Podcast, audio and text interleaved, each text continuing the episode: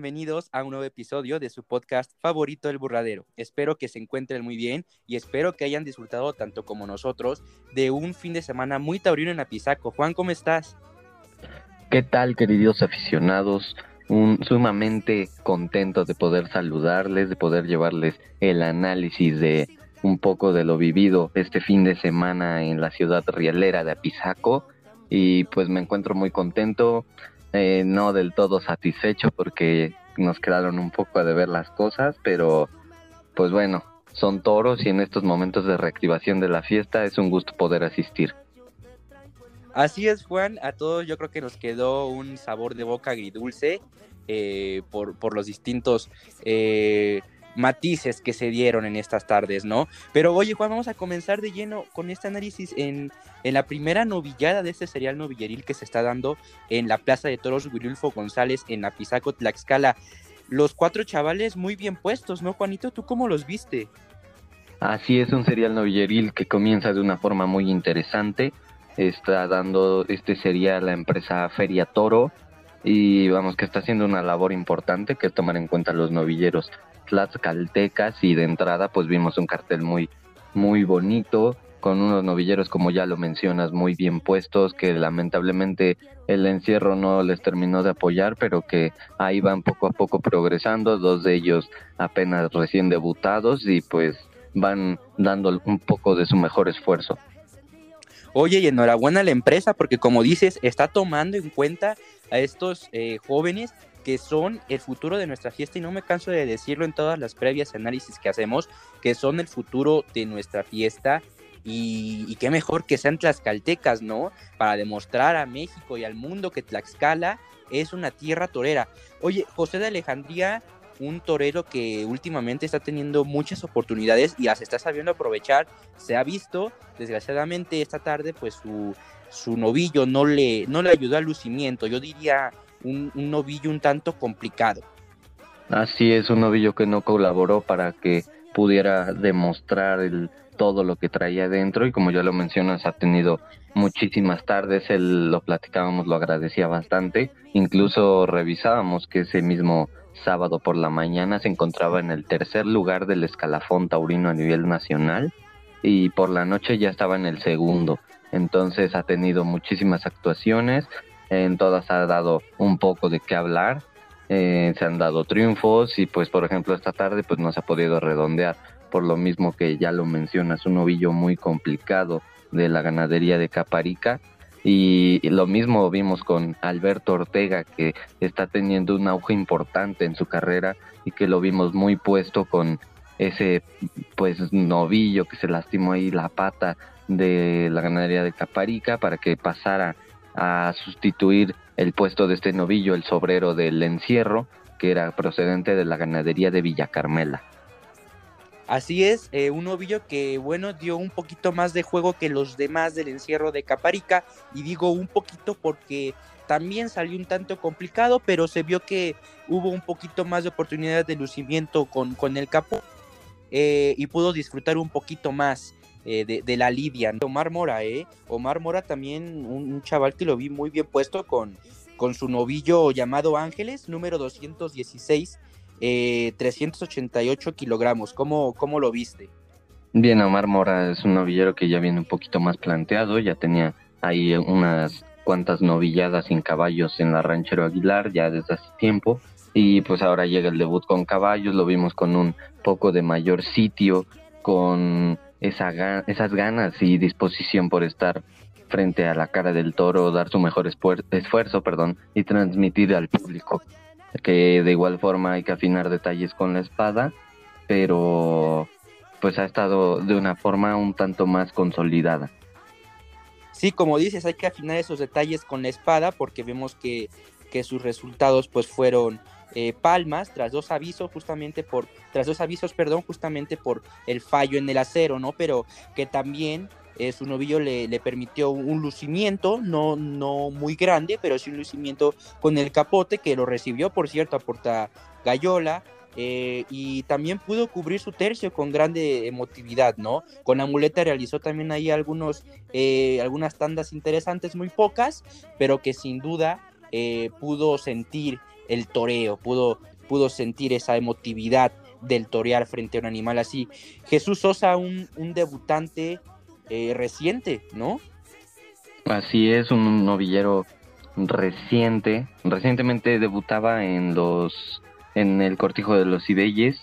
Eh, viene a esta novillada en la Williulfo eh, con una novillada sin picadores en Aguascalientes y a pesar de ello se le vio disposición, se le vieron ganas de hacer las cosas, se le vio valor y pues qué pena que pinchara con el acero porque si eso fue lo que le imposibilitó el tocar pelo y esperemos que en las próximas tardes se pueda dar de mejor manera, que lo veíamos incluso cuando salimos de la plaza envuelto en llanto y pues es parte de la de la dureza de la fiesta y le esperan muchas tardes más que esperemos no sean así, que estén llenas de, de triunfo y que no se le vayan las ganas de, de, de, querer llegar lejos y más que nada esa conexión que tiene con la gente porque si te fijas tiene un nexo fuerte con el público.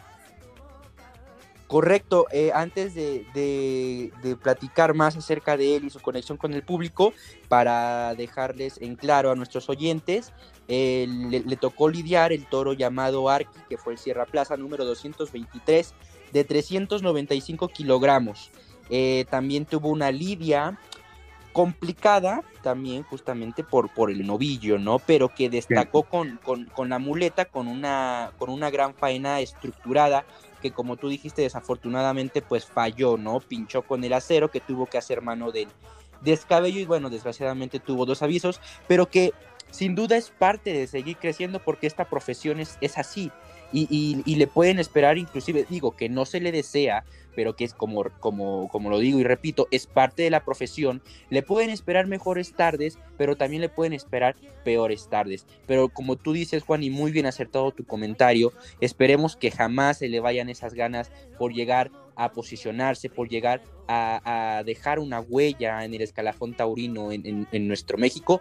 Y, y qué bueno que, que él este, empieza a torear en su tierra, ¿no? Y en una enhorabuena a la empresa, a su apoderado, que lo siga apoyando, que lo siga incentivando para que pues deje huella y llegue a ser una figura del toreo que sin duda eh, lo va a llegar a ser porque está muy bien puesto el chaval. Oye, ahora sí, regresando un poco al comentario del público, tiene una conexión increíble, transmite mucho, transmite mucho esa forma de torear increíble, la verdad. Desde yo tuve la oportunidad, creo que tú también, verlo desde becerrista, eh, un chaval que, vamos, a la ganadería que iba, el ganadero lo felicitaba, los matadores eh, o novilleros en, su época que, lo acompañaban también lo felicitaban.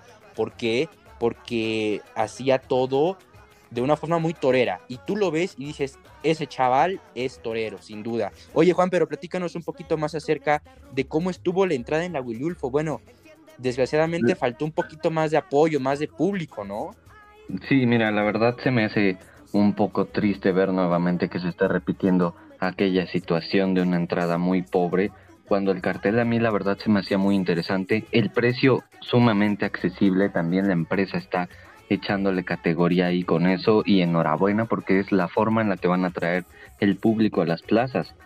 Y más que nada en esta parte de apoyo a los novilleros, eh, veíamos que a los niños, hay, es un punto importante me parece que se fomente la fiesta en los menores de edad porque así como los novilleros son el futuro de la fiesta dentro del ruedo, el futuro en el tendido empieza desde los niños. Lo veíamos ahí con la entrada gratuita a los niños. Oye, Juan, oye, y perdón por, perdón por interrumpirte, un detalle que antes de que se me pase y por eso te, me atrevo a interrumpirte, también qué bueno que se estén utilizando plazas eh, como la Willy Ulfo, ¿no? Porque la Willy Ulfo ya estaba abandonada prácticamente. Y qué bueno que la, empresa puso su foco de atención en la Willy Ulfo y no lo hizo en las plazas, pues bueno, que ya estamos acostumbrados a, ir eh, con un poquito más de frecuencia, como la Ranchero Aguilar, como es la Rodolfo Rodríguez El Pan. Entonces también es un detalle que, que no se nos debe de pasar desapercibido, ¿no?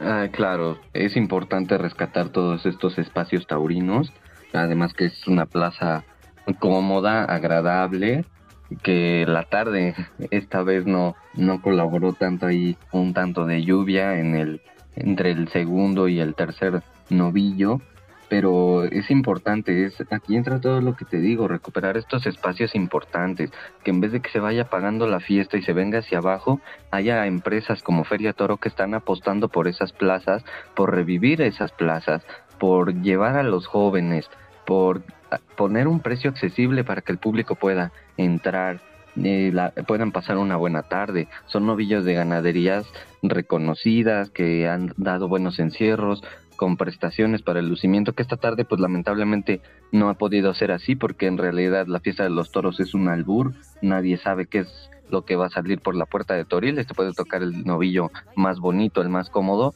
y puede salir malísimo como lo veíamos en esta tarde, el novillo en el sorteo de José de Alejandría, todos decían que era un novillo muy bonito, que de los más bonitos del encierro. La verdad a mí el más bonito del encierro se me hizo el de Jesús Sosa y así fue el mejor del encierro desde mi punto de vista.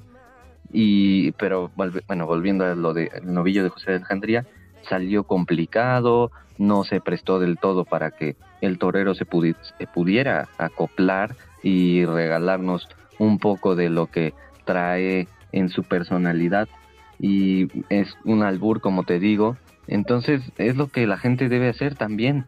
Así como la empresa está apostando por los novilleros, por este tipo de plazas, también la afición debe de apostar por estos jóvenes, por asistir a conocer estas plazas. Que es y no solo está apostando por, perdón otra vez nuevamente por interrumpirte, no solo está apostando por los jóvenes, que también está el detalle de la entrada de las mujeres, no el 2 por 1 entonces está incentivando a todo el público en general a que asistan a la fiesta, Juan, ¿no?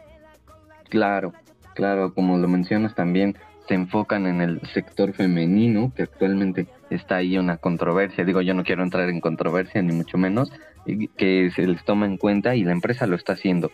Y son labores que hay que reconocer. Ahora ya vemos, ya tenemos ahí presente el cartel para la segunda novillada, que lo podrán escuchar en nuestra previa, pero también se me hace un cartel muy interesante y vuelve la empresa por apostar por esos jóvenes que están comenzando y no solamente del estado, vienen jóvenes de otros estados y ganaderías que están dando de qué hablar y que han presentado encierros que cumplen las expectativas de los asistentes.